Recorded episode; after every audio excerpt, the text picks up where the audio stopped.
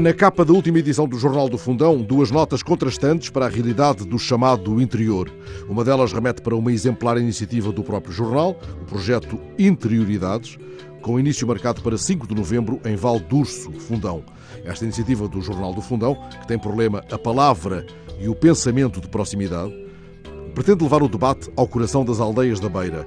E isso permitirá que personalidades tão estimulantes como a investigadora Maria Antonieta Garcia, que tanto nos tem ajudado a conhecer melhor temas que vão do judaísmo na Beira Interior à tradição oral portuguesa, ou como Pedro Salvado, o diretor do Museu Municipal de Fundão, convivam e reflitam com as pequenas comunidades beirãs lá onde não existem auditórios.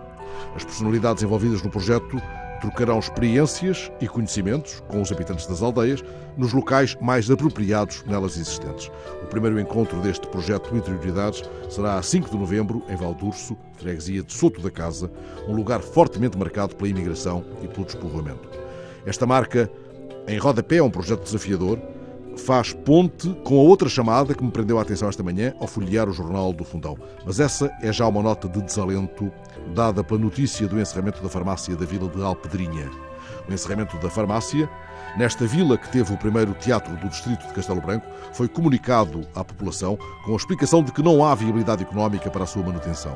Os proprietários explicam que tudo fizeram para continuar de portas abertas, mas o seu esforço foi absolutamente em vão num sinal de respeito pela população da Alpedrinha, comprometem-se a garantir a entrega aos habitantes da terra de medicamentos ao domicílio sem custos adicionais. Eis como um gesto nobre acompanha o desalento de uma porta fechada. Passamos pela vila que já tinha sido devastada pelas invasões francesas e podemos fazer uma espécie de itinerário da glória perdida. Aqui é o Pelourinho que lembra os dias em que a Câmara tinha juiz fora. Ali era a Casa da Ópera. Ali era a farmácia interioridades.